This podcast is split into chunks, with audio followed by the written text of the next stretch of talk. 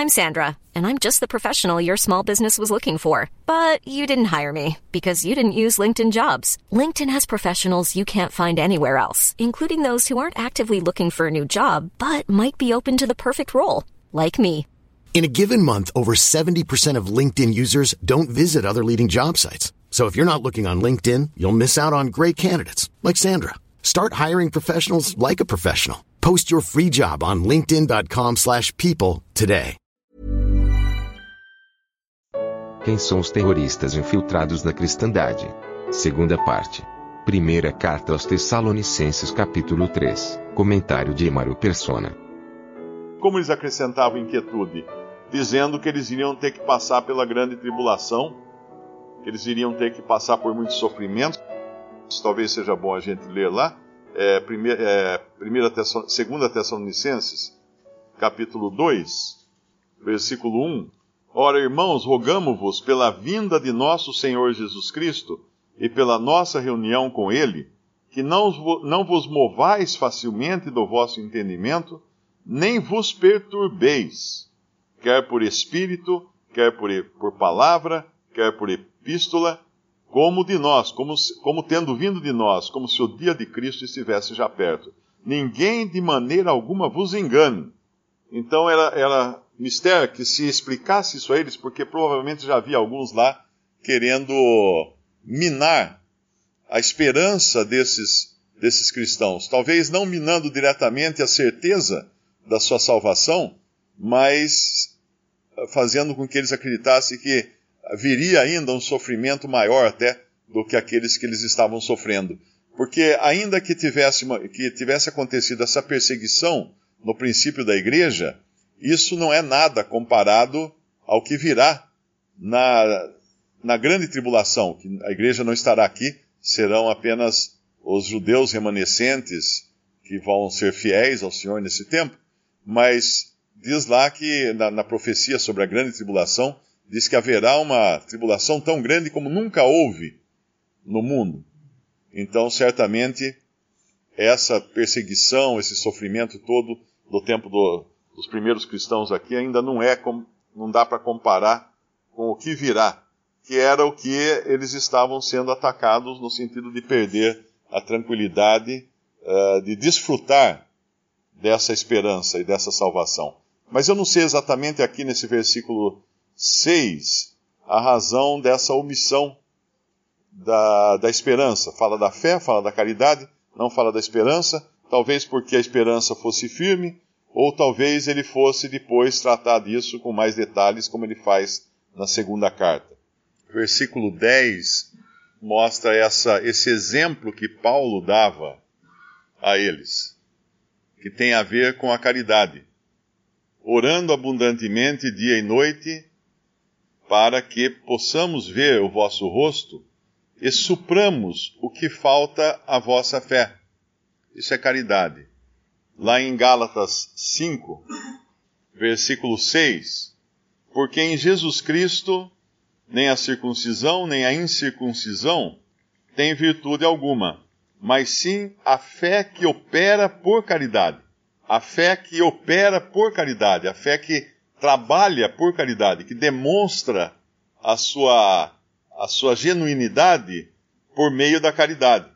Então, uma das, das consequências de uma fé genuína é caridade, é o amor para com o, o, o próximo. E Paulo mostra isso porque ele estava sempre disposto a suprir, a dar aquilo que faltava a eles. É interessante que, embora algumas traduções da Bíblia coloquem amor, né? As traduções mais modernas trocaram todas as vezes caridade por amor, mas eu particularmente acho o termo caridade muito mais completo e muito mais significativo, porque o amor simplesmente ele não fala desse ato de dar. Uh, Deus uh, mostrou a caridade de Deus foi que Deus entregou o seu filho ao mundo. Isso é, isso é o amor real, isso é a caridade real. A caridade dá. Então aqui nós temos o amor no sentido de caridade, a fé e a esperança. E Paulo dizendo que ele queria suprir aquilo que faltava a eles. uh, no versículo 10 do nosso capítulo de 1 Tessalonicenses 3, versículo 10, e supramos o que falta à vossa fé. Uh, uma outra coisa importante é que essa, essa preocupação também do apóstolo, para que eles não fossem transtornados pelas, não só pelas perseguições, mas pelas más doutrinas, pelos falsos mestres que já estavam se infiltrando no meio dos cristãos. É importante lembrar que hoje nós estamos aí a não vou dizer dois mil anos, né? Um irmão me corrigiu ontem dizendo que a igreja não tem dois mil anos, porque se, se nós contarmos que o Senhor Jesus morreu lá pelo ano 33, né? Não é muito certa essa conta. Então a igreja não teria dois mil anos, seria 1900 e, e alguma coisa. Não sei fazer a conta aqui agora, rápida. Mas, uh, de qualquer maneira, hoje, de, depois de quase dois mil anos de ataque do, do inimigo, ele aprendeu onde são as fraquezas, as principais fraquezas dos cristãos. E essa, essas principais fraquezas estão principalmente no medo. Nós devemos lembrar que nós fomos libertados daquele que nos aterrorizava com o medo da morte. Uh, tem um versículo que fala que pelo medo da morte estavam sujeitos à escravidão, se não me engano. Acho que é Hebreus que, que deve falar isso, né? Aqueles que pelo medo da morte Podemos até abrir lá no Hebreus, se algum irmão lembrar o versículo. Hebreus 8,15. 2. Hebreus 2. Ele, versículo 14, eh, capítulo 2, versículo 14, primeiro. Uh, e visto como os filhos participam, participam da carne e do sangue, também ele participou, Cristo participou das mesmas coisas, para que pela morte aniquilasse o que tinha o império da morte, isto é, o diabo e livrasse todos os que, com medo da morte, estavam por toda a vida sujeitos à servidão. O que faz uma pessoa ficar sujeita a outra? É medo.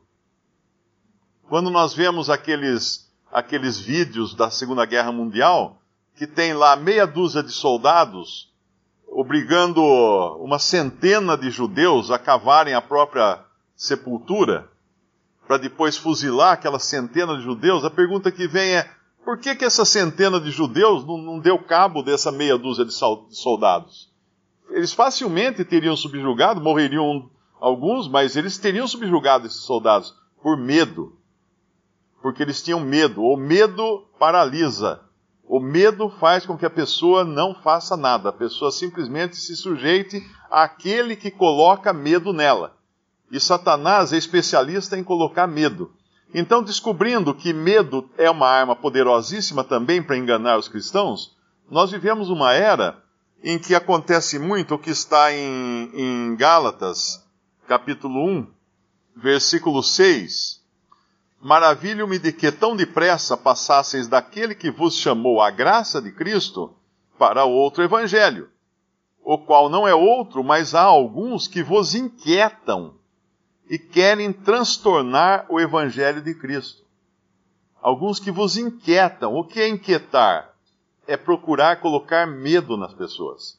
Aquilo que nós lemos lá também em 2 Tessalonicenses 2, quando Paulo alerta daqueles que estavam perturbando. Ele fala: uh, nem vos perturbeis, quer por espírito, quer por palavra, quer por epístola, como de nós, como vindo de nós como vindo de nós. Por quê?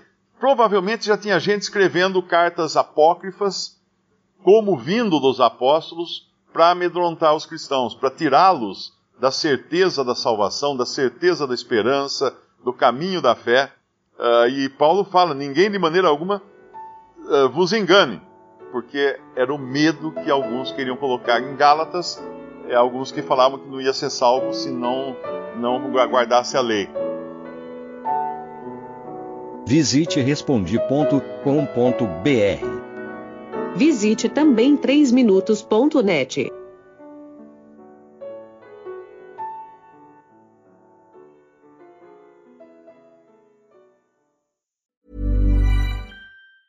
Want truly hydrated skin? Midosia's Body Care Breakthrough Hyaluronic Body Serum. It's clinically proven to increase hydration by 161%. It's lightweight, fast absorbing, and delivers 24 hours of hydration for silky smooth skin without any sticky afterfeel. Treat your skin to clean, vegan skincare from Osea. Get 10% off your first order with code SUMMER at OseaMalibu.com. That's O S E A Malibu.com code SUMMER.